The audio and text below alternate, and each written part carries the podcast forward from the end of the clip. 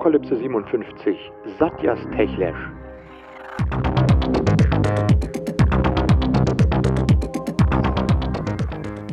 Ja, einen wunderschönen guten Morgen. Es ist zwar Donnerstag, nicht Freitag, aber es ist Valentinstag. Einen schönen Valentinstag, lieber Chris. Ah, das ist äh, sehr lieb von dir. Ja. Äh, hallo, Michael. Und natürlich auch ganz viele Herzchen an unsere Zuhörer. Hallo, liebe Zuhörer, hier ist die 57. Ausgabe, stimmt's? Das stimmt, ja. Der Sharepokalypse. Ähm, wir gehen mal wieder in uns und haben mal wieder ein paar nette Themen vorbereitet. Ähm, wir starten mal gleich äh, knallhart und haben uns überlegt, ähm, vielleicht am Anfang mal so jeder drei Minuten, drei bis fünf Minuten kurzen äh, Statement abzugeben. Ähm, die Idee ist wie üblich bei mir, äh, eine coole Idee, aber noch nicht ganz ausgekoren. Insofern fangen wir einfach mal an. Ich war in Berlin am letzten Wochenende im Museum für Kommunikation seit längerer Zeit mal wieder. Ähm, aus Anlass des Safer Internet Days, der vor zwei, drei, äh, zwei, drei Wochen war. war der, äh, und äh, die hatten im, im, Museum für Kommunikation die äh, Data Detox Wochen. So, da dachte ich auch erst, naja, wieder ganz lustig, aber ähm, ganz interessant. Thema. Ähm, haben wir auch hier oft schon mal drüber gesprochen, mit den ganzen Leaks, mit den Passworten, die geleakt werden, mit den Datenbanken, die geklaut werden. Wo bin ich eigentlich im Internet überall eingetragen? Ähm, wo, wer weiß was über mich? Wie kann ich da eigentlich mich mal hinsetzen und ein bisschen anfangen aufzuräumen und Ordnung reinzubringen? Und äh, das macht äh, ein sogenanntes Data Detox Kit, was ich da gefunden habe. Gab es in einem ganz klassischen DIN A5-Umschlag und da liegen acht ähm, äh, doppelseitige DIN A4-Bögen drin, äh, die ein 8-Tage-Daten-Detox-Kit beinhalten. Mit der äh, Maßgabe, dass man dort ähm, äh, in acht Schritten, in acht Tagen, einfach mal so ein bisschen anfängt aufzuräumen, sage ich mal. Frühjahrsputz könnte man das auch nennen. Ähm, auf jeder Seite Bestandsaufnahme, also wo bin ich eigentlich, dass ich mich mal hinsetze und sage, hm, wo habe ich mich eigentlich mal überall angemeldet, weiß ich das eigentlich noch? Ähm, dann die Frage, wo wird was gespeichert, in welchen sozialen Netzwerken bin ich unterwegs? Wenn ich suche und surfe, was passiert eigentlich dann? Ähm, wie verbinde ich mich mit anderen, zum Beispiel über mein Smartphone? Kann ich mein Smartphone mit Apps bereinigen und aufra äh, aufräumen? Wer glaubst du, heißt das ein, eine, eine dieser Tageskarten, ähm, wer glauben Sie, bist du? Und last but not least, erfinde dich neu. So, um das jetzt nicht so ganz, das ist, wie gesagt, jedes, äh, jeder Tag, äh, jede, ja, jeder Tag hat so ein Doppelblatt mit ein paar Anleitungen, worum es eigentlich geht und was man dann eigentlich machen soll. Und ich gebe euch mal so ein Beispiel, weil das fand ich äh, persönlich jetzt auch mal ganz interessant. Was glauben Sie, bist du? Ähm, und in diesem, am siebten Tag geht es also darum, äh, wie heißt es schön, in den vergangenen sechs Tagen des Detox haben wir versucht, welche Daten über dein Telefon sowie deinen Browser, Apps und Plattformen wie Facebook und Google erfasst werden. Aber wir haben uns nicht wirklich mal genau angesehen, warum. Und am siebten Tag geht es jetzt darum, das äh, herauszufinden. Und da gibt es ähm, zum Beispiel bei Google eine Seite, die nennt sich adssetting.google.com. Und äh, wenn ihr auf die Seite geht und mit eurem Konto bei Google euch da einloggt, dann könnt ihr sehen, ähm, für wen Google euch hält. Äh, da gibt es eine ganze Reihe von Tags äh, und sagt dann, wie alt du bist. Also, ich, also Google sagt dann, ich vermute, du bist so und so alt, du interessierst dich für die und die Dinge, ähm, du warst an den und den Orten und so weiter. Und äh, diese ganzen Tags sind quasi der Filter, für, auf dem Google dann für dich personalisierte Werbung und Daten ausstrahlt. Äh, hochinteressant zu sehen, was da alles drin steht. Und das sind jetzt nicht nur drei oder vier Tags, sondern bei mir waren es, ich glaube, drei Bildschirmseiten. Äh, man kann dann jeden Tag anklicken, man kann den deaktivieren und rausschmeißen. Das kann man machen. Mhm. Ähm, und wenn man dann noch ein bisschen weiter klickt, kommt man tatsächlich auch an die Seite. Ich habe mir die, das steht da nämlich auch drauf, dass ich mir angucken kann, ähm, wonach man bei Google und YouTube äh, in letzter Zeit gesucht hat. Wobei letzte Zeit, ich weiß nicht, 20 Jahrzehnte rückwärts, seit ich mal angefangen habe, betrifft. Äh, nein, du kannst dann tatsächlich Schritt für Schritt jede einzelne Suche, die du gemacht hast, wo du gesucht hast, kannst du noch nachvollziehen und kannst äh, bei jeder einzelnen Aktivität aber auch sagen, nee, lösch die mal, äh, die will ich nicht mehr. Oder du kannst auch alles löschen und so weiter. Äh, hochinteressant, da mal einzusteigen, um zu sehen, was dort alles gespeichert wird. So, und jetzt habe ich das natürlich ausgedruckt. Das ist natürlich schlecht, euch äh, sozusagen weitergeben zu können. Aber, aber Ähm, diesen Detox-Kit, den gibt es auch online. Ist über die Mozilla Foundation nämlich äh, online gestellt worden und die Adresse nennt sich Data Detox, also in einem Wort datadetox.myshadow.org und da könnt ihr euch diesen Kit runterladen und mal selbst anfangen, eure sozialen und Internetkontakte und Settings und Accounts aufzuräumen. Ist jetzt keine Raketenwissenschaft, aber ich finde es eine richtig gute Anleitung, einfach mal ähm, zu gucken, ähm, ja, wo bin ich eigentlich drin? Man muss ja jetzt nicht alles da befolgen, aber gibt eine gute Handlungsanleitung. So, das war sozusagen mein Goodie, was ich für euch mitgenommen habe. Praktische Lebenshilfe, das ist ja eins ähm, der Themen, um die wir uns hier immer gerne kümmern. Also du bist quasi die Marie Kondo, du bist so quasi die Marie Kondo der Scherpokalypse, oder? Jetzt äh, frage ich mich, wer ist Ma Ma Marie Kondo? Marie Kondo, kennst du nicht? Das äh, lebst du in Berlin hinter einem Stein? Nein, Marie Kondo, das ist doch diese Netflix-Serie mit der, der, Dame, die hier aufräumt. Genau, da sehe ich, dass ich nicht Netflixe. Da siehst du schon, dass ich, äh, ich bin ich nicht Net Netflixe. Ich, ich Netflixe auch nicht, aber wenn, wenn du irgendwo in den, äh, wenn du dich äh, in der Welt bewegst, kommst du aktuell nicht um diese Marie Kondo äh, umher. Scheint Weil, ja doch die, zu die gehen. Hat, die, die hat so äh, Aufräumtipps und, und alle Leute haben so in, in meinem Umfeld ähm, sind jetzt auf diesem Aufräumtrip und ähm, alles ist so nach ähm, äh, Marie Kondo äh, Okay. aufgeräumt. Aber das ist klar, das geht, geht natürlich in die Richtung, wobei die Marie Kondo das natürlich in der physischen Welt macht. Also quasi alles raus, was keine emotionelle Werte mehr hat. Okay, was hat dich bewegt? Ja, ich bin, äh, ich als Schweizer. Mich hat natürlich das WEF bewegt, das World Economic Forum. Das war ja in der vergangenen, äh, im vergangenen Monat äh, hier in, in, Davos, wo sich äh, die Schönen und Reichen hier ein Schaulaufen geben. Aber interessant war ja, dass das, ähm, das aktuelle Motto des äh, WEFs war Globalisierung 4.0. Und Globalisierung 4.0 ähm, ist in diesem Sinn natürlich äh, für uns, auch für die Apokalypse, äh, interessant. Und ähm, Satya Nadella war da und da gab es wirklich einen großen Tag, weil die meisten Tags gehen ja, ähm, unterm Strich geht es ja immer noch darum, dass die Reichen reicher werden ähm, ähm, und sich dort oben treffen. Aber es gibt natürlich tatsächlich Tags, die sich dann um das eigentliche Thema äh, drehen. Und die Globalisierung 4.0 ist so, geht es darum, wie kann man die Globalisierung steuern, wenn die Technologie überhand nimmt. Und ähm, es war interessant, äh, insbesondere auch diese, dieses Speech von ähm, Satya Nadella, auch zu sehen, wie, wie er die Welt sieht. Und die Vertreter der IT-Branche befürchten so ein bisschen, dass sich die soll ich sagen, dass sich die Debatte über die künstliche Intelligenz und die, die zunehmende Automatisierung und diesen, diesen digitalen Kontrollverlust, den man so ein bisschen fühlt, dass sich der negativ auf ihr Image auswirken könnte. Und ähm, das war ein interessantes Wort, also eben um diesen Tech-Slash, äh, Techlash, also quasi dieser Backlash oder Techlash, habe ich dort gelernt, gutes Wort, mhm. diesen Techlash zu verhindern, ähm, müssen eben die Unternehmen ihre Verantwortung nicht auf die direkte Kundschaft beschränken. So, ähm, das war so, so die Meinung, oder? Und was das heißt, ist eben genau das, was du mir jetzt erklärt hast. Ähm, dass ich sage, Google sagt, weißt du, es, es gibt ganz verborgen tief in den Einstellungen, kannst du sehen, was wir über dich gespeichert haben. Aber das ist genau der falsche Ansatz, den hier ähm, den hier aus diesem Panel eben rauskam. Das ist genau falsch. Ich muss es proaktiv tun und nicht verstecken. Ich könnte, sondern ich biete es dir äh, upfront äh, an. Hm. Und ähm, Satya Nadella war insofern interessant, weil er etwas gesagt hat, was mir persönlich ein bisschen äh, ähm, äh, zuwiderläuft. Er sagt, der Markt funktioniert für das. Er glaubt aber nicht, dass die Staaten das einschränken müssen. Er glaubt, dass ähm, eine moralische Selbstkontrolle, insbesondere bei Artificial Intelligence, ähm, dass die, die Firmen das leisten müssen.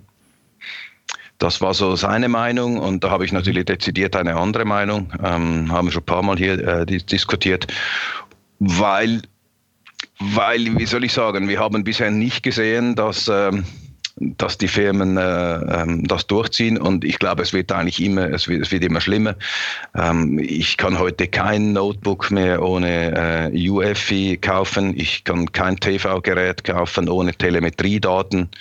Ich kann kein Android-Handy kaufen, ohne dass ich irgendwelche Apps drauf habe, äh, iPhone-Apps, die ich nicht will, oder? Ähm, auf dem iPhone habe ich dasselbe auch. Ähm, oder ich kann, ich kann aktuell gar nicht, ich kann aktuell nicht mal einen PC kaufen, der keine, äh, egal ob von Intel oder AMD einen Prozessor drin hat, der keine Backdoor hat. Also, oder? Was so, ja es ist gar nicht möglich. Also ich, also im Moment sind wir, sind wir so weit weg von, von diesem Ideal, aber was interessant zu sehen ist, die, die großen Companies, die haben das erkannt und haben hier sogar ein Wort für das, ähm, der Techlash. Techlash.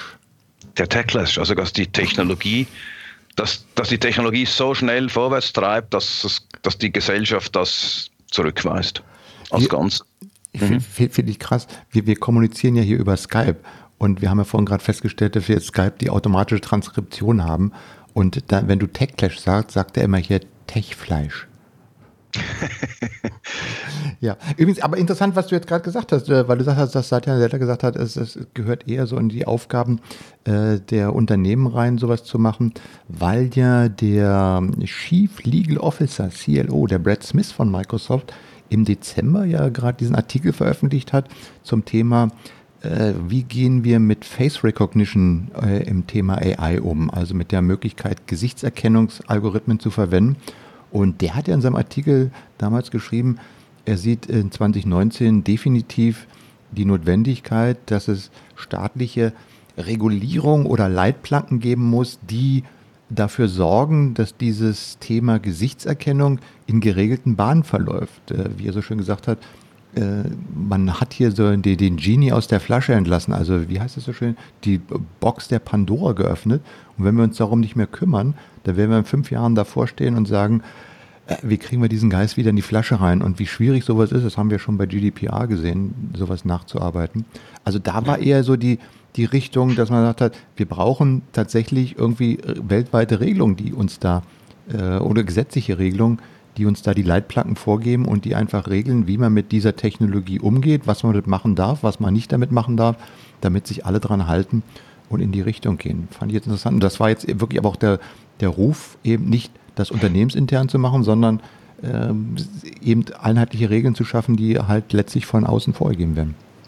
Genau, das ist ja interessant. Ähm, das ist ja genau das, was ähm, Satya Nadella eigentlich sagt. Also er sagt, er hat gesagt, der Markt funktioniert, allerdings in gewissen Grenzen und es braucht eine moralische Selbstkontrolle. Jetzt kann natürlich diese, dieser Blogartikel oder diese, dieser Zeitungsartikel kann natürlich dazu dienen, um auch zu sagen, wir haben hier eine moralische Selbstverantwortung. Aber es braucht hier einen Gegenspieler irgendwie. Wir können, wir wollen das nicht selber tun. Also das ist ja genauso ein bisschen das Problem. Ähm, und das sehe, das ist das Dilemma, in dem diese Firmen sind. Wir, wir können das, äh, wir verkaufen das auch, aber jetzt muss uns jemand sagen, bis wohin wir gehen können, weil wir können im Prinzip überall hingehen.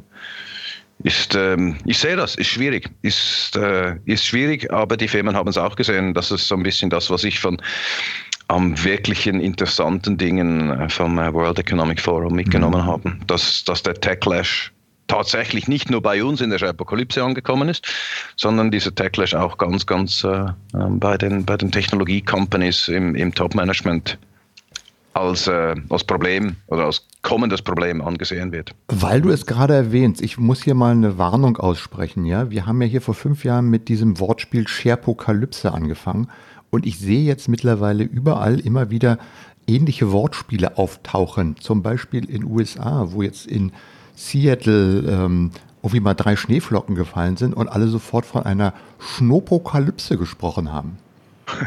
Und dann war ich hier in Berlin im Lego Store und da gibt es doch auch so eine Apokalypseburg.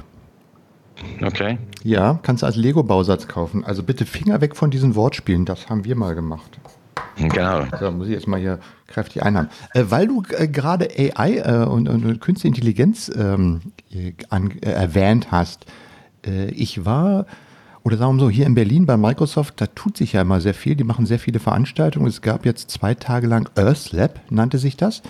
Ähm, da waren ja, von äh, Leute von Microsoft, von NGOs, von Menschen, die einfach ein paar Ideen haben, was sie machen können und ähm, haben rund um dieses Programm AI for Us von Microsoft äh, sich zwei Tage lang mal unterhalten, was man mit Hilfe von künstlicher Intelligenz zum Wohle unseres Planeten und unserer Umwelt machen kann.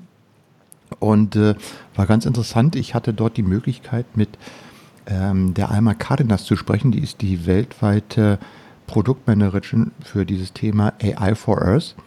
Und mhm. ähm, sie hat mal so ein Beispiel gemacht, wie man mit Hilfe von einer intelligenten Auswertung von Satellitenbildern in USA dabei ist, eine Karte zu erstellen, wie sozusagen die Baumpopulation oder die Vegetation ähm, bis runtergebrochen auf, weiß ich was, zwei Quadratmeter überall ist, dass man sehen kann, wo wachsen welche Bäume, wie entwickeln sie sich äh, als Hinweis für Förster, äh, für Waldmenschen oder ähnliches. Ähm, das war sehr interessant zu sehen, was man da mit AI machen kann, wenn man diese Technologie sag mal, so fürs Gute einsetzen kann. Und mhm. ähm, ja, da waren also auch, auch, verschiedene NGOs dabei, die einfach ähm, die Möglichkeiten nutzen. Also Microsoft stellt den, da, kannst du halt für so ein, wie heißt das schön, Apply for a Grant, kannst halt sagen, hey, ich möchte jetzt weiß ich was gerne mal irgendwas für, für die Umwelt irgendwas auswerten ich brauche dazu bei, von euch mal die Ressourcen und dann kann man so ein Proposal einschicken und dann mhm. sagen die, okay, hier kriegst du jetzt 20 Stunden oder 200 mhm. Stunden oder 1000 Stunden Azure Cognitive Services äh, for Grant und ähm, kannst das machen. Da gibt es mittlerweile eine ganze Reihe von Firmen, auch aus Deutschland, die solche kleinen Projekte äh, machen und einfach mal ausprobieren, äh, um da auch was, was Gutes rauszubekommen. Und die Alma hat mir auch gesagt, sie stehen da wirklich noch ganz am Anfang, weil ähm, teilweise die Daten einfach noch viel zu wenig da sind und eben auch noch viel zu wenig ausgewertet sind. Ähm, mhm. Interessant zu sehen, wie sowas äh, dann auch mal äh, in Richtung, ich sag mal, Gutes äh, entwickelt wird. Also es hat alles, wie gesagt, immer seine Vor- und Nachteile. Ja, absolut. So, was haben wir noch? Ähm, ach, weil wir, weil wir gerade noch an der Tippseite sind, weil ich musste, weil du jetzt mit Netflix anfängst. Ich, ich habe noch mal einen Tipp auch für, für euch Hörer äh, weil wir ja auch immer gerne über Fake News und sowas sprechen. Ähm, ich habe aus Anlass, äh, mein anderer Podcast, der läuft ja jetzt gerade in den 14. Geburtstag rein, habe ich mich mal wieder auf ähm, den eingängigen Podcast-Portalen umgeschaut, was es da an Neuigkeiten gibt und an neuen Podcasts. Und da ist mir einer aufgefallen vom Stern, vom deutschen Sternmagazin. Und wenn ich sage Stern, was fällt dir da als äh, ähm, medienbewussten Schweizer spontan ein? Wenn ich denn, wenn ich, wenn du mir Stern sagst. Ja. So als, ja, als, so als, als in Richtung Fake News? Fällt dir da noch was ein? Ja, ich würde nur sagen, Unterhaltung kommt mir so ja, spontan also in den Sinn. Der Stern hat mal ähm, in den 80er Jahren, ich glaube 1983 war das, eine der größten, ähm, wenn nicht letztlich die, die größte journalistische Pleite ähm, in, in, in deutschen Nachkriegszeit äh, geleistet, äh, mit der Veröffentlichung der gefälschten Hitler-Tagebücher. Mhm. Ähm, ich weiß nicht, hast du da, da gab ja, ja mal ähm, mhm. den Film mit, mit Götz George, wo das mal nachgespielt worden ist. So, und der Stern ist jetzt äh, in eine Podcast-Serie eingestiegen, die nennt sich Faking Hitler und äh, geht komplett, arbeitet komplett diese, ähm, dieses Ereignis nochmal auf. Und zwar gibt es da nicht nur beim, im Sternarchiv sozusagen die Materialien, die man da findet, äh, in Form von Texten, sondern damals, um nochmal ganz kurz vielleicht für die, die es nicht wissen, äh, es gab dort den Konrad Kujau, das war ein Maler, der hat irgendwie angefangen, äh, der war Militarierhändler und hat dann äh, angefangen, die konnte sehr gut die Unterschriften von bekannten oder Schrift von bekannten Menschen äh, nachmachen, hat dann ungefähr angefangen mal äh, die Unterschrift von Hitler nachzumachen und auch geschrieben wie er und ähm, dem ist dann der Gerhard Heidemann, äh, damals Reporter, Investigativreporter beim Stern, irgendwie über den Weg gelaufen und hat er irgendwie gesagt, ja, ich habe hier mal ein Tagebuch von Hitler und ähm, dann haben die das irgendwie aufgekauft und es hat sich also nachher extrem, die haben irgendwie fast 9,5 Millionen D-Mark für 27 oder 67 Hitler-Tagebücher bezahlt. Äh, nachher kam raus, dass es alles Fake war, äh, obwohl Stern ganz groß geschrieben hat, äh, die Geschichte muss umgeschrieben werden und so weiter. Ähm, mhm. Und äh, der Heidemann hat ganz viele seiner Gespräche mit dem Kuljau auf Telefon hat er aufgezeichnet. Und du kannst also, und die bearbeiten jetzt so richtig Schritt für Schritt, wie sich dieses ganze, ähm, diese ganze Story dort entwickelt hat und unterlegen das halt immer mit den entsprechenden Originalzitaten oder mit den Ausschnitten aus den Telefonen. Ähm, ist jetzt, gestern kam die sechste Folge raus, äh, glaube ich, auf zwölf Folgen angelegt. Super spannend, sich das mal anzuhören. Ähm, sind mal so 30 Minuten lang, nennt sich Faking Hitler, dieser Podcast und zeigt mal, dass wir mit dem Thema so Fake News und so weiter und, und der Verifizieren, dem Faktenchecken, ähm, es eigentlich auch früher schon zu tun hatten und dass da auch manche wirklich sich haben dann von verschiedenen Dingen blenden lassen, wie oh, Sensationslust oder Geld und dann wirklich in Dinge reingelaufen sind, wo du sagst, das kann ja einfach nicht gehen. So wie man heute auch sagt, das könnte doch heute auch nicht mehr gehen. Aber du siehst, da passiert alles. Kleiner Tipp von mhm. mir, wie gesagt, Faking Hitler Stern Podcast findet man auf allen einschlägigen Podcast-Portalen. Interessant. So, aber so. wir haben ja noch, noch, noch viel mehr an, an, an apokalyptischen Sachen, oder? Genau. Rollen wir den vergangenen Monat auf. Ähm, Konntest du eigentlich im letzten Monat mit Office 365 arbeiten? Fangen wir doch mal gleich so mit den Finger, den Finger in die Wunde reinzulegen. Der Finger in die Wunde. Ähm, ich konnte es, ähm, aber Leute, die neben mir saßen in einem Projekt, konnten es nicht. Deren Firma hier in der Schweiz war äh, betroffen und zwar rund einen Tag. Was war passiert? Ja, das weiß man äh, mittlerweile.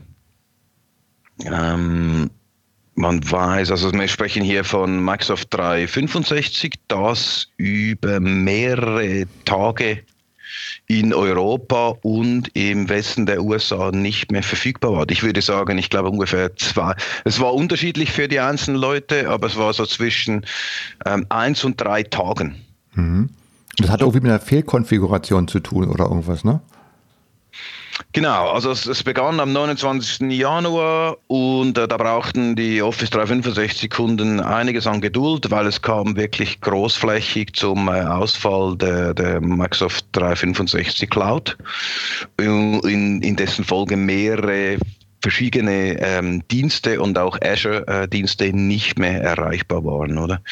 Und ich glaube am der, ja, jetzt, jetzt, lese ich es gerade. Der letzte Ausfall war am 1. Februar, also drei Tage. Äh, der, der, mhm. letzte Ausfall war dann Azure Active Directory. Ähm, es war ein bisschen äh, mühsam natürlich, weil äh, wie immer waren die, die Informationen waren äh, spärlich.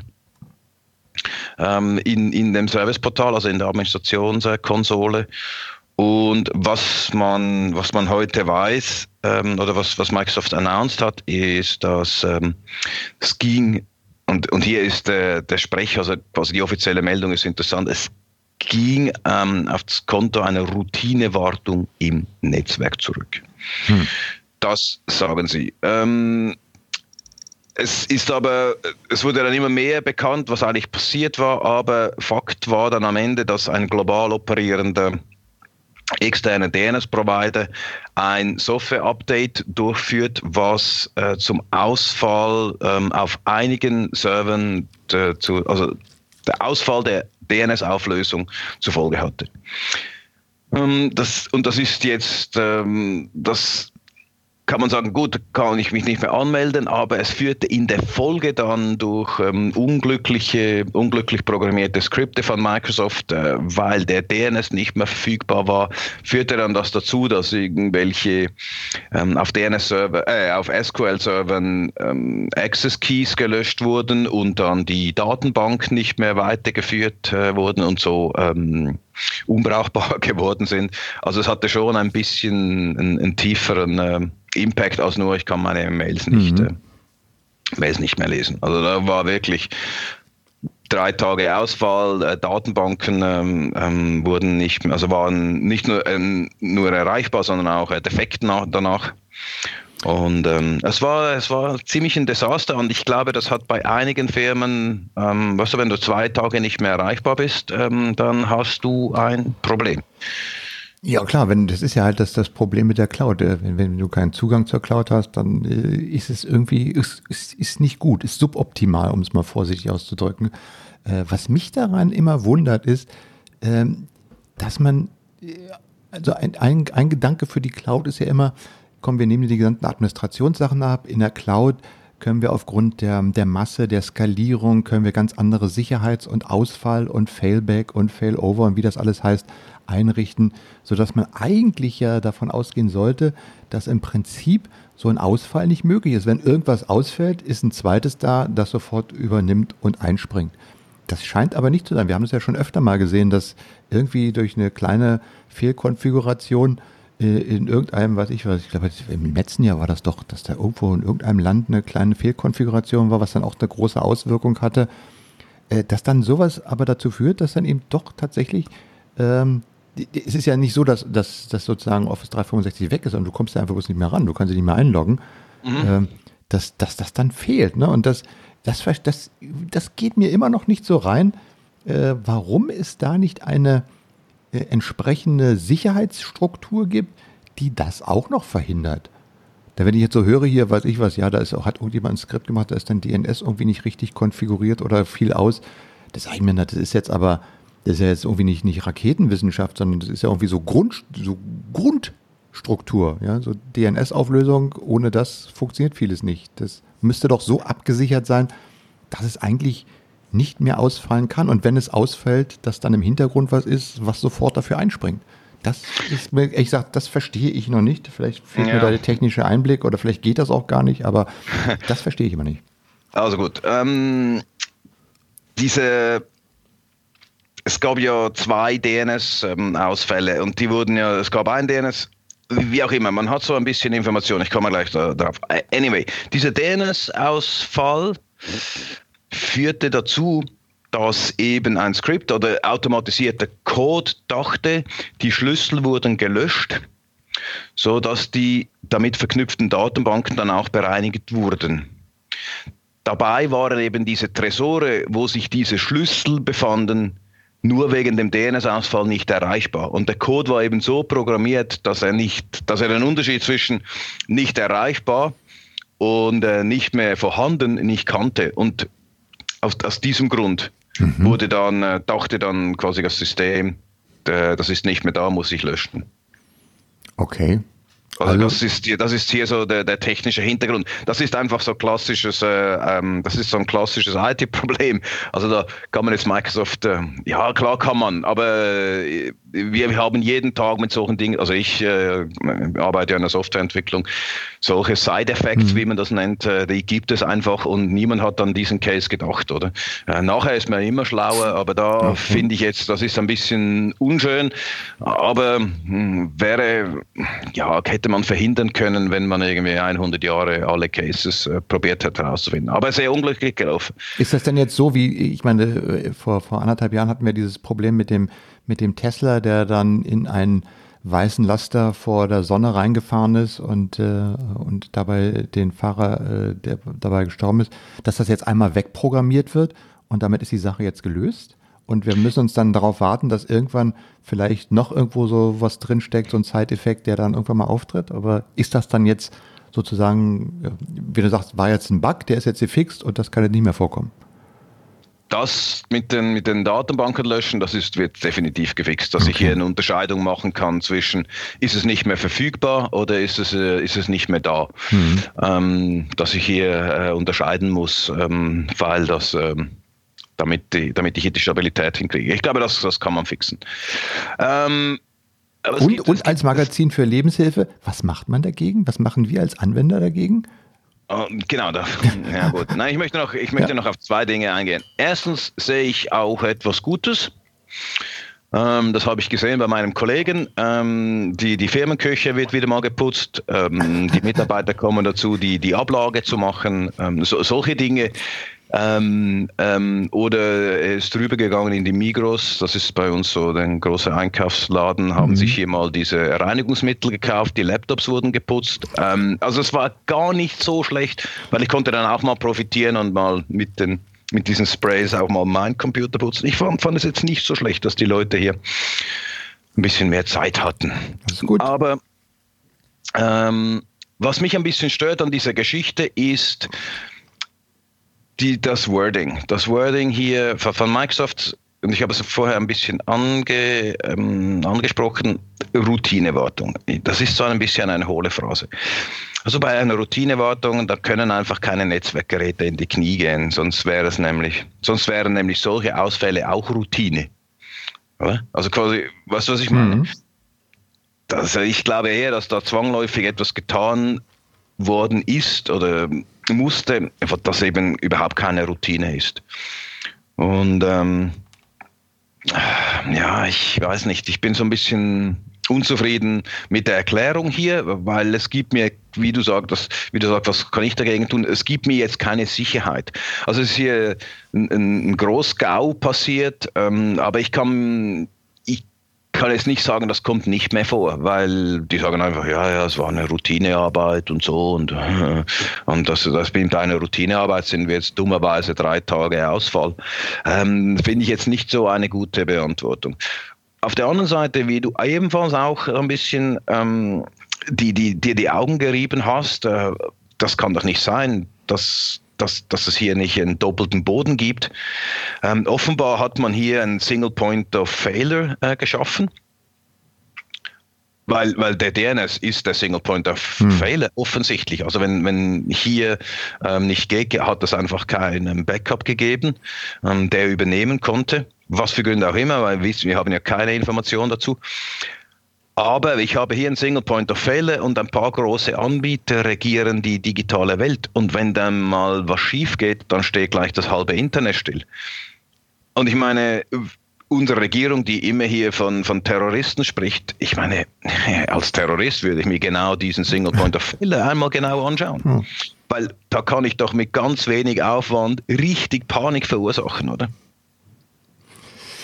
Ja, und richtig Schaden anrichten. Ich meine, genau. ähm, je mehr wir auf diese Infrastrukturen ähm, zurückgreifen und uns darauf verlassen, und der Trend geht ja eindeutig dahin, man sieht das ja, äh, dass die, die Skepsis gegenüber, dass wir vor drei Jahren noch hatten, wo man sagte, nee, wir bleiben alle nur on-premise, ähm, ja, es, ist, äh, es gehen immer mehr in die Cloud, was ja auch nicht verkehrt ist, weil eigentlich, ich meine, von, von der Idee her ist es ja auch gar nicht so verkehrt, aber ähm, man muss sich halt darum kümmern. Hilft denn eigentlich, also ich, ich habe ja neulich mal auf, ähm, wo habe ich das denn gesehen? Ging es auch mal um Backup-Lösungen? Wie mache ich eigentlich ein Backup von meiner Cloud? Oder äh, abgesehen davon, dass die Frage ist, kann ich das überhaupt so Backup, dass ich es irgendwo anders wieder einspielen kann? Das ist ja mhm. noch eine zweite Frage. Die Frage ist, wie kriege ich sozusagen die wichtigsten Daten ähm, so archiviert oder so, so, so gesichert, dass falls irgendwas passiert, ich auf die wieder zugreifen kann. Aber ich weiß nicht, das ist aber auch noch nicht so richtig gelöst, oder? Ja, natürlich nicht, oder? Weil ich hier ein Login habe, dass ähm, der, der Code sehr spezifisch dann auf Azure eingerichtet ist und nicht auf die Google Cloud. Ähm, ja, da muss ich hier, da muss ich umbauen, oder? Aber klar.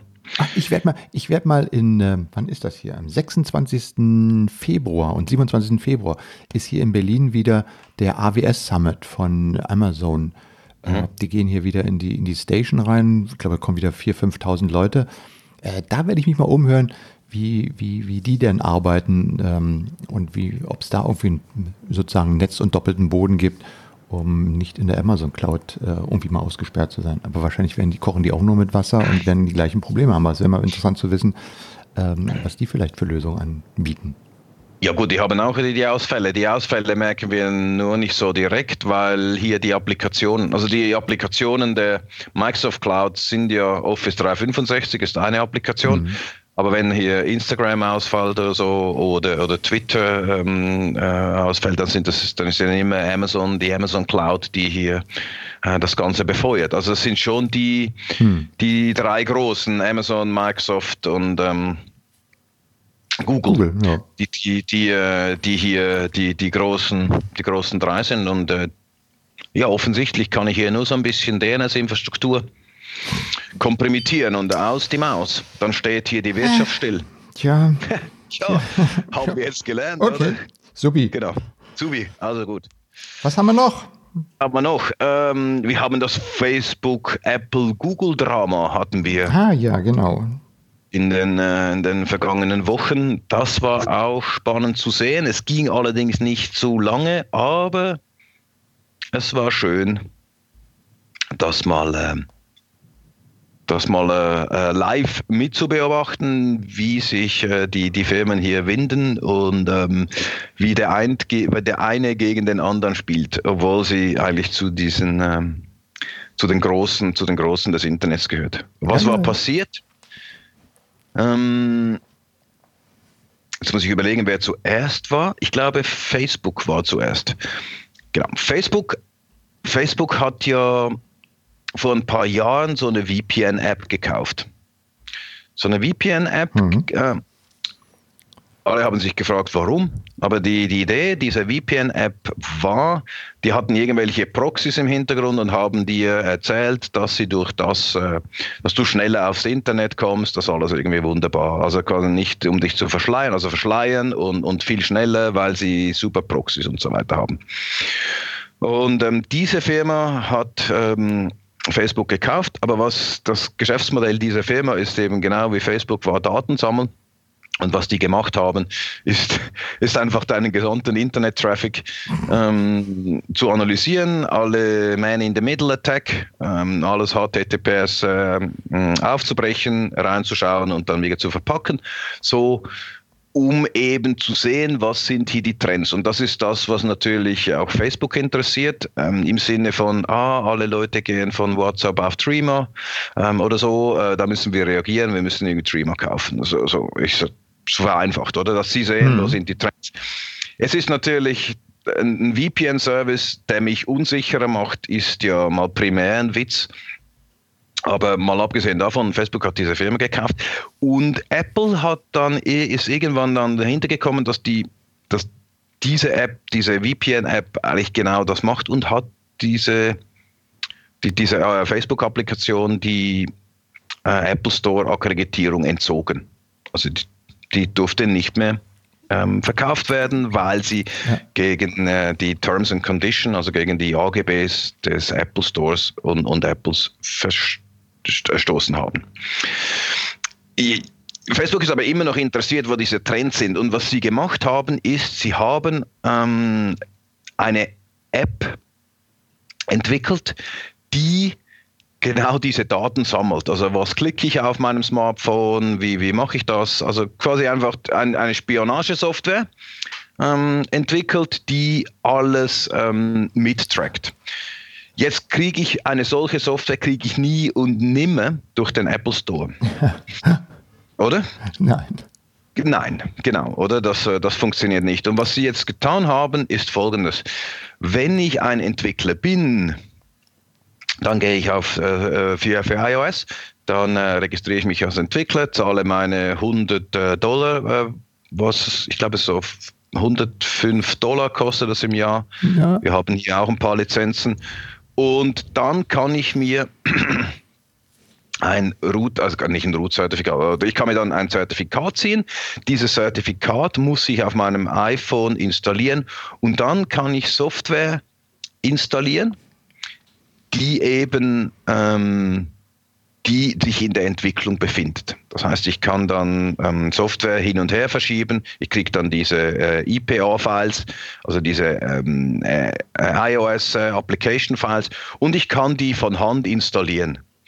Äh, das ist natürlich nötig, damit ich als Entwickler einfach ja, testen kann. Und, und ich kann dann auch die Test-Accounts äh, dazu packen und ich kann dann dieses Zertifikat verteilen und kann so die Software testen, bevor sie dann in den Store hochgeladen wird und im Store Okay. Mhm. Das ist aber gedacht, dass ich das für die Entwickler brauche und ähm, zum, also für die Entwickler brauche oder und, und nicht irgendwie um, um laufende Software zu verteilen. Für das gibt es ein Enterprise äh, ähm, äh, wenn ich nur für meine, meinen Betrieb ähm, installieren möchte, kann ich ein Enterprise-Zertifikat beziehen, das ich dann wiederum brauche für meine Mitarbeiter, um hier Business-Applikationen zu verteilen, die nur für meine Firma sind. Also was weiß ich, ich habe hier ein eigenes Uber-Account und habe hier eine kleine oder kleine Taxi-App, wo ich irgendwie auf dem Firmencampus Taxi bestellen kann. Das interessiert ja niemand im Apple Store, sondern interessiert nur äh, für meine Firma.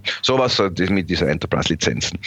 Und, und Facebook hat jetzt eben eines, ein solches Zertifikat genommen und eine, eine App entwickelt, die ähm, die den User komplett ausspioniert und hat Leute bezahlt, vor allem Jugendliche, Jugendliche 20, ich glaube 20 Dollar im Monat, dass diese Applikation installieren, hat ihr Entwicklerzertifikat, bin ich nicht sicher, ob es ein Entwicklerzertifikat oder ein Enterprise-Zertifikat war, ähm, ebenfalls mit äh, getan, mit der Anleitung, wie sie dieses auf ihrem Gerät installieren, sodass sie nachher als offizielle Facebook-Telefone galten diese App mitgegeben und die lief dann einfach mit und haben diese Leute ähm, äh, ausspioniert.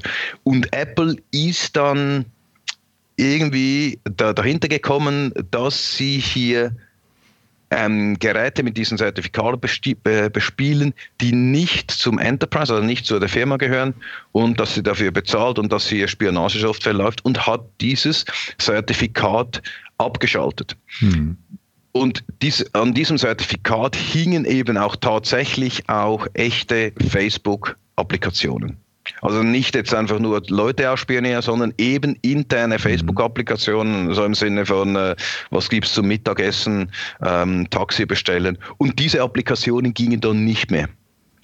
Ähm, auf den, und das, in, eine, äh, in einem Betrieb wie Facebook hast du dann äh, definitiv ein kleines Problem, weil es ist sehr digital getrieben, oder? Und wenn ja. dann irgendwie alle deine internen Applikationen nicht mehr laufen, findest du es nicht lustig. Ja. Genau. Ähm, mit der Begründung halt ihr Verstoß gegen die Terms und ähm, Conditions. Ähm, ähm was aber passiert wäre, Apple hat ich würde sagen, ähm, die haben sich natürlich äh, ähm, gewehrt, ähm, dass das irgendwie nicht, dass das irgendwie gar nicht äh, so, so äh, ja, du weißt ja, wie ist, oder? Das ist, äh, hier wurde dann Widerspruch und ähm, Widerspruch eingelegt und äh, stimmt, stimmt natürlich so schon, aber bezieht nicht auf die anderen Apps. Und ich glaube, Apple hat dann ein oder zwei Tage später haben sie äh, ähm, sagt man, haben sie dieses äh, Zertifikat wieder aktiviert okay. und, und die Leute können wieder arbeiten. Mhm. Aber es war gut zu sehen, ähm, war gut zu sehen, dass, äh, ähm, dass, dass es nicht nur kleinen, äh, kleinen passiert, also quasi kleinen Companies passiert, sondern dass hier Apple auch mal ähm, gegen, äh, auch mal gegenüber einem großen Spieler eine, eine Applikation, der sie auch angewiesen ist. Also sie, es ist ja nicht so, dass sich Facebook sicher eine Applikation der vielen iOS-Geräten läuft und das iOS-Gerät ähm, ähm, ja. wie soll ich mal, äh, ja, ähm, dazu führt, dass ich es benutze, oder?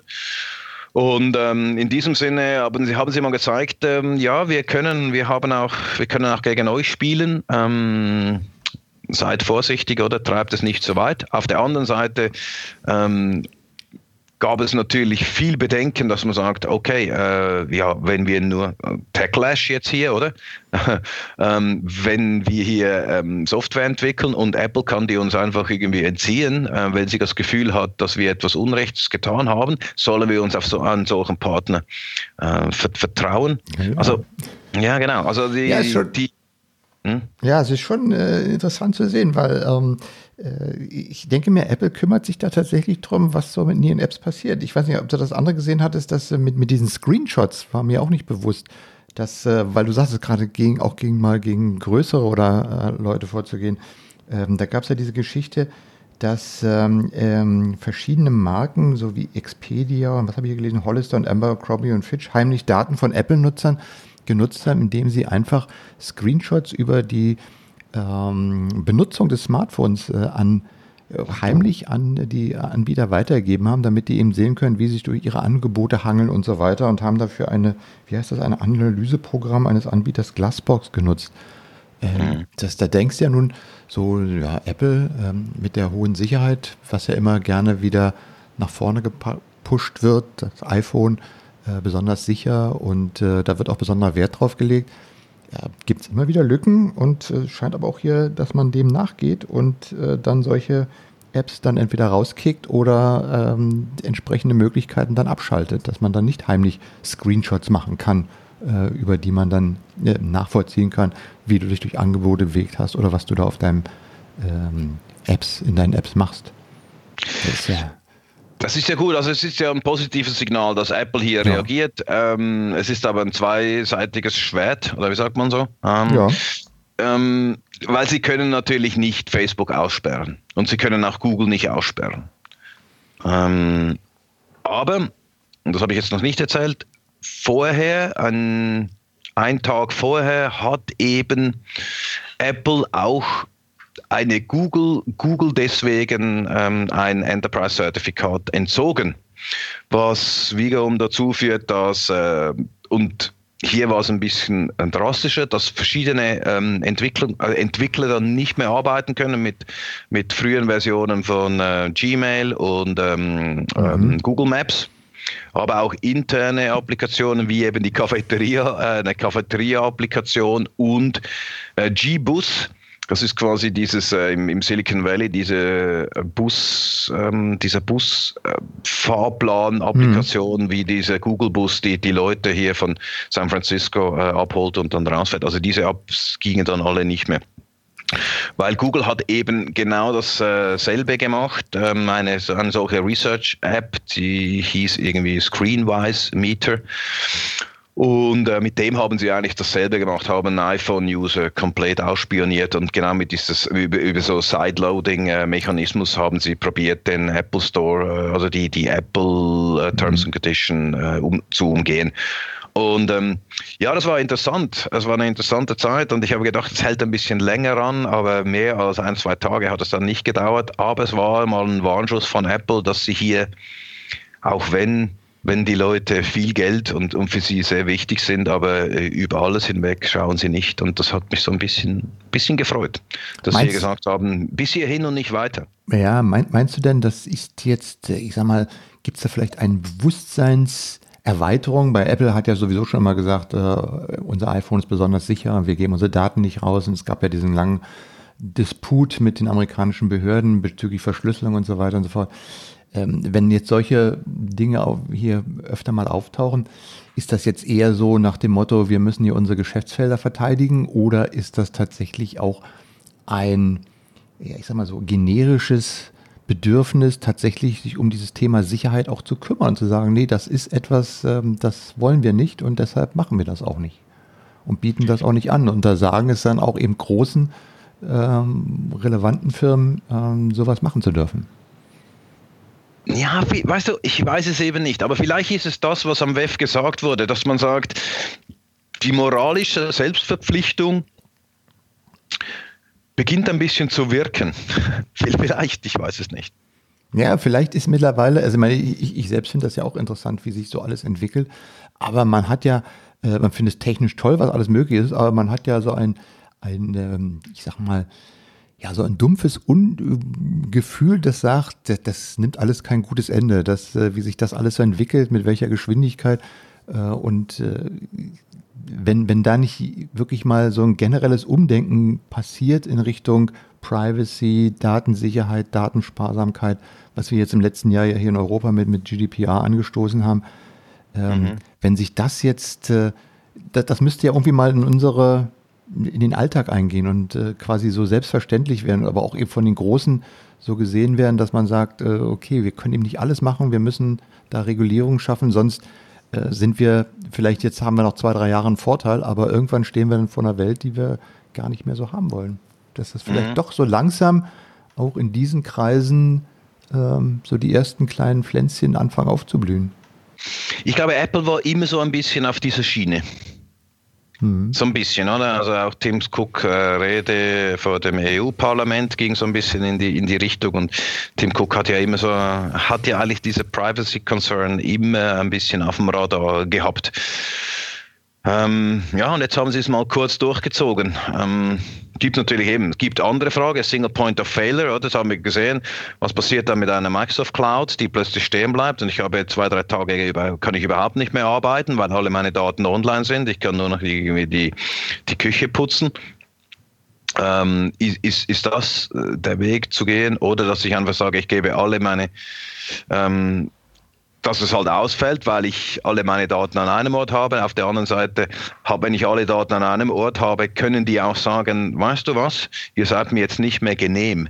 mhm. und, ich, und ich schalte jetzt ab. Und wir können dann immer noch diskutieren, ob wir es wieder anschalten oder nicht. Aber also diese, diese, dass ich, dass ich alles, alle meine Daten in die Hände oder die alle Möglichkeiten in die Hände eines anderen geben, führt dann einfach da dazu, dass wenn die einen Fehler machen, bin ich auch betroffen. Wenn die nicht mehr möchten, bin ich auch betroffen und zwar komplett. Mhm. Und ähm, ja, das ist natürlich, wie gesagt, das ist auch diese Tech-Lash, ähm, dass diese, dass man sich hier einmal so ein bisschen bewusst wird. Das klingt auf den ersten Moment cool, was Apple hier gemacht hat, äh, gibt einem aber auf den zweiten Moment ein bisschen zu denken. Möchte ich das überhaupt? Muss, mhm. ich, auch, muss ich wirtschaftlich auch in der Lage sein, ähm, zu arbeiten, wenn, ja, ja, wenn, wenn, man, Apple, wenn, man, wenn Apple entscheidet, äh, in Europa gibt es jetzt keine iPhones mehr, wir löschen hier alle Applikationen, oder? Weil lösch, löschen ging, es gab diesen Fall, oder? Dass ja. sie remote ja Applikationen gelöscht haben, oder? We all remember. Ja, ja, und wenn man sich nicht dran hält, dann gibt es was auf die Finger. Also ich, ähm, weil wir hatten ja, ich hatte gerade mal äh, GDPR und Datenschutzgrundverordnung gesagt, ähm, die, hm? die französische Datenschutzbehörde hat ja gegen Google eine, was habe ich hier, 50 Millionen Strafe verhängt, ähm, weil sie in einem Verfahren, was haben wir, erstens achte der Konzern die Pflicht, seine Nutzerin transparent über die Datennutzung zu informieren und zweitens könnte der Konzern keine wirksame Einwilligung für die Verarbeitung der Daten mhm. für Werbezwecke vorweisen. Also ähm, wir haben ja lange nach, G, äh, nach, nach äh, wann war es, im Mai letzten Jahres, haben wir gesagt, wann passiert denn mal was, dass äh, irgendwie mhm. was kommt. Und das scheint ja schon mal in Richtung 50 Millionen. Gut, das ist jetzt für Google jetzt auch, ich sag mal, Portokasse, aber immerhin, ähm, da passiert was. Man sieht, dass da nicht nur, ähm, ich sag mal, nicht nur die ganze Last, wie viele sagen, oh, Datenschutzgrundverordnung, müssen wir das machen und das und was da alles so gibt, sondern ähm, man fängt auch an, da tatsächlich das durchzusetzen und entsprechende Strafen auszusprechen, wenn bestimmte Dinge nicht gemacht werden. Genau, also ganz konkret ist, geht es genau um das, was du eingangs äh, dieser Sendung gesagt hast, über dieses äh, Detox, dass eben die Settings äh, komplett versteckt sind, dass ähm, die Settings verteilt sind hm. über, über, mehrere, äh, über mehrere Seiten und dass es kein globales Opt-out gibt. Also ich kann quasi, ich, Google nimmt immer ein automatisches Opt-in an und es gibt kein globales Opt-out. Und das ist laut äh, Datenschutzgrundverordnung nicht erlaubt. Und 50 Millionen, ähm, das ist ja wie, wie du sagst, das, das ist für, für Google nicht viel. Es gibt aber zu sagen, vorher, vor der Datenschutzgrundverordnung, konnte da, jetzt bin ich mir nicht ganz sicher, aber das ist so in der Größenordnung 50.000 Euro bis 200.000 Euro äh, waren da die, ähm, die einzelnen mhm. Länder in, in der Lage, hier Bußen auszusprechen. Was natürlich ein Witz ist, da, da schicken die Leute nicht mal ihre Anwälte hin, oder? Ähm, mhm. für, für das Geld, sondern lassen es einfach geschehen. A und, und B kommen hier deutlich äh, höhere Strafen, ähm, wären möglich, aber die haben gesagt, äh, ja, es ist jetzt das erste Mal, wir haben euch gewarnt, das ist 50 Millionen, A, das kann also größer werden, bis zu, jetzt bin ich gar nicht mehr sicher, 4% des Umsatzes. Genau, 4% A, waren das mal, ja. ja. Und das war ja nur die französische Behörde. Also quasi die ganzen europäischen ähm, Behörden können jetzt alle klagen. Ja. Weil offensichtlich äh, gibt es hier jetzt einen Entscheid. Google wird er wohl anfechten, damit er vor dem Europäischen Gerichtshof ähm, hängig wird und, und dann ist das ein gutes Geschäftsmodell. Mhm. Nee, und hier ja. unser, unser Bundeskartellamt hat ja ähm, auch Facebook gerade mal auf die Finger gehauen und äh, das Datensammeln ohne Einwilligung hier über die verschiedenen Dienste wie Instagram, WhatsApp, und so weiter kräftig gerügt. Mhm. Das, haben, das war, war, ja auch zu lesen. Also man sieht, dass die, äh, ich glaube, dass die Behörden jetzt auch so ein bisschen durch diese ganze GDPR und Datenschutzgrundverordnungsdiskussion äh, zum einen so einen rechtlichen Rahmen haben, auf den sie sich berufen können und zum zweiten aber auch motiviert sind, jetzt auch mal den Großen auf die Finger zu hauen und zu sagen, so, pass mal auf, das ist, verstößt dagegen, da müsst ihr jetzt was tun.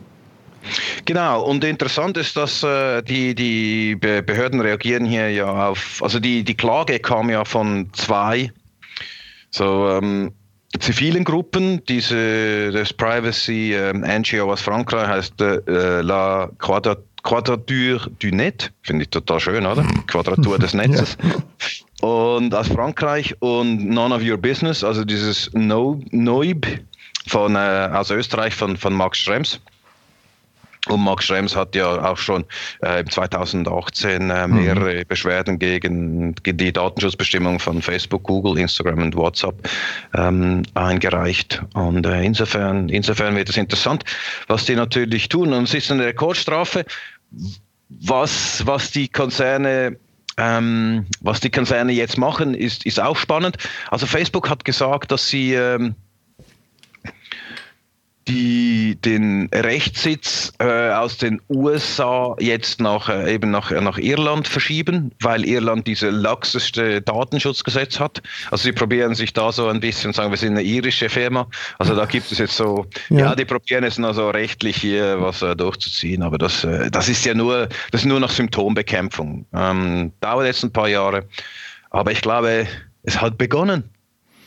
Wir können die Apokalypse aufhören.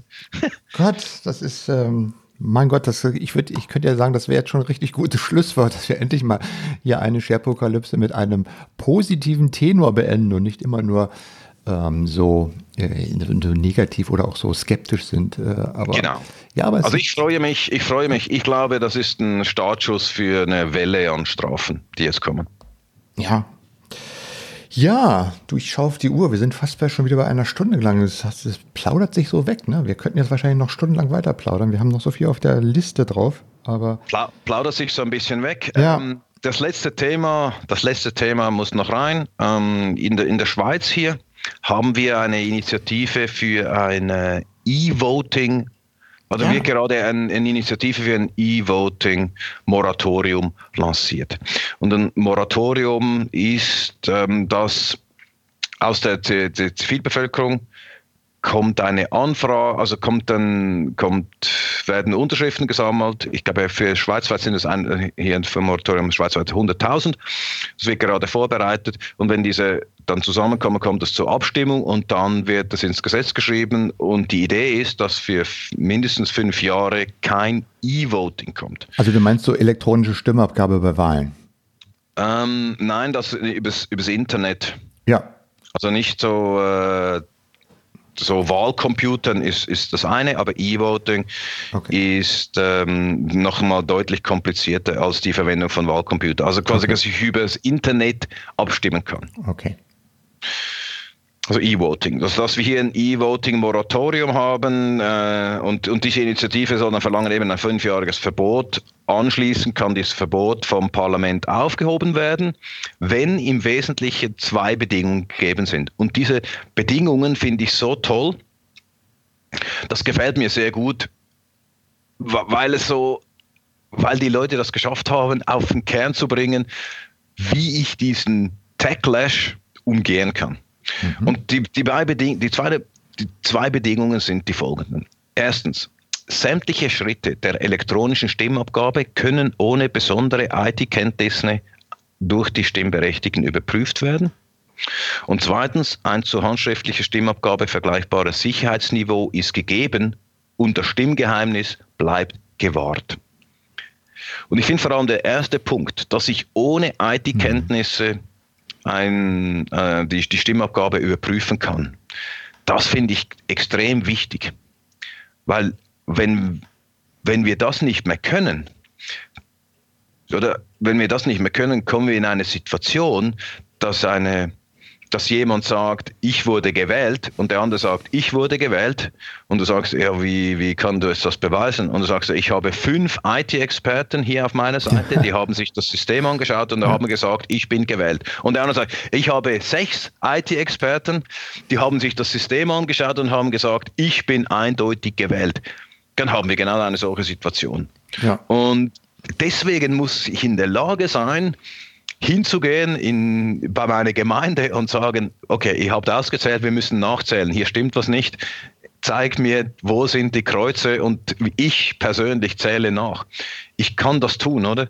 Und ähm, ich kann es beim E-Voting oder bei Wahlcomputer kann ich das nicht. Kann, kann ich das nicht sicherstellen. Und ich glaube, das ist extrem wichtig. Mhm. diese nachvollziehbare und transparent, gerade in, in diesen Fällen, ist, glaube ich, sehr, sehr wichtig. Eine gute Initiative.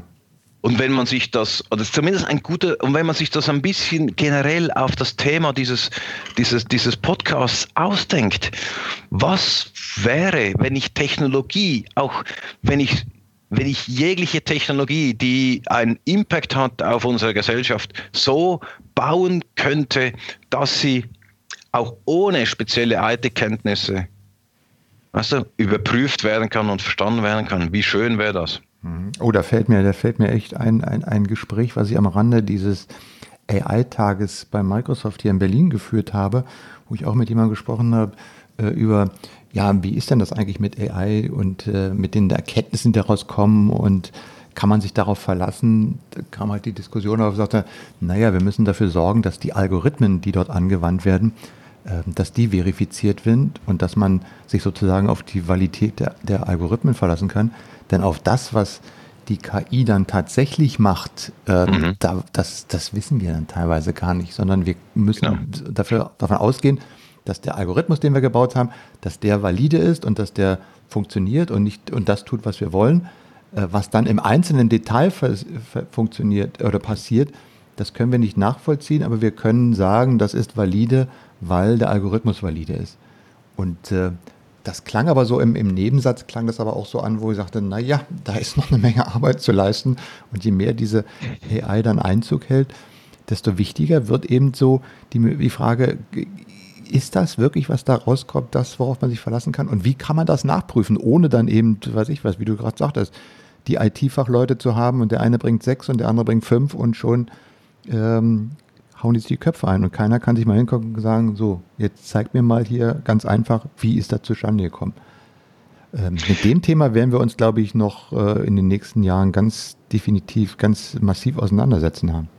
Mhm, das ist eine relevante Forderung für, für unsere Gesellschaft. Weil ja. wenn du sagst, beim E-Voting, wenn ich es nicht nachvollziehen kann, zerstöre ich die demokratische Grundlage dieser Gesellschaft. Und zwar ziemlich massiv.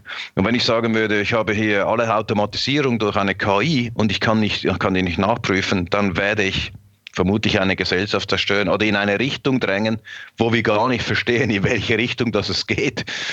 Oder? Mhm. Und ähm, weil alle sagen, ich, ich weiß das, wie du gesagt hast, das ist so, oder? Wir verstehen diese neuronale Verbindungen, die hier automatisch durch diese KI gemacht werden, die verstehen wir nicht. Das ist so ein bisschen Teil des Systems.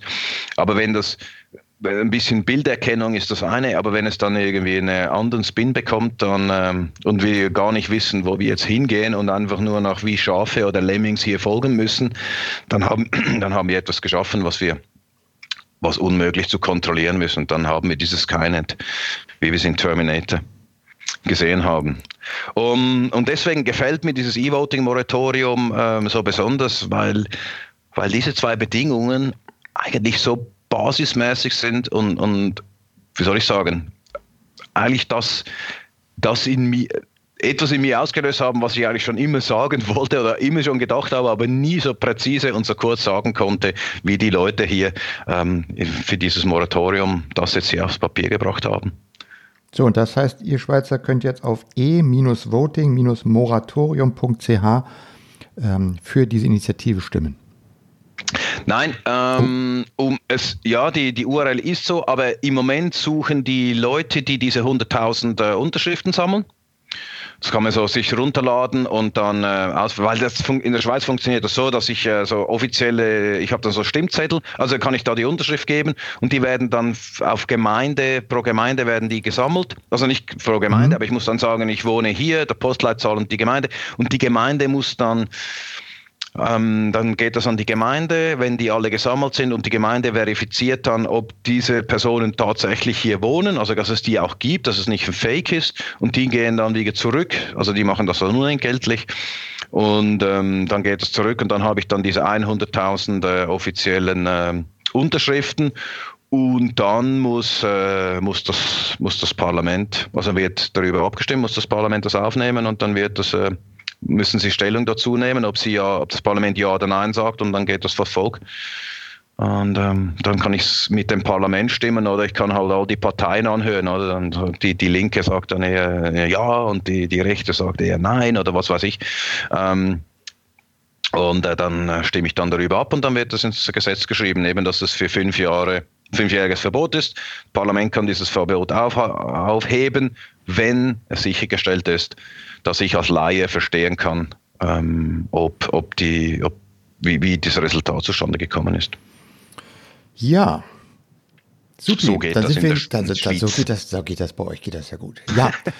Äh, die Sharepokalypse, das Magazin für praktische Lebenshilfe und äh, positive Selbstmotivation. so waren wir heute mal unterwegs. Er kommt äh, in der Ausgabe 57 zum Ende.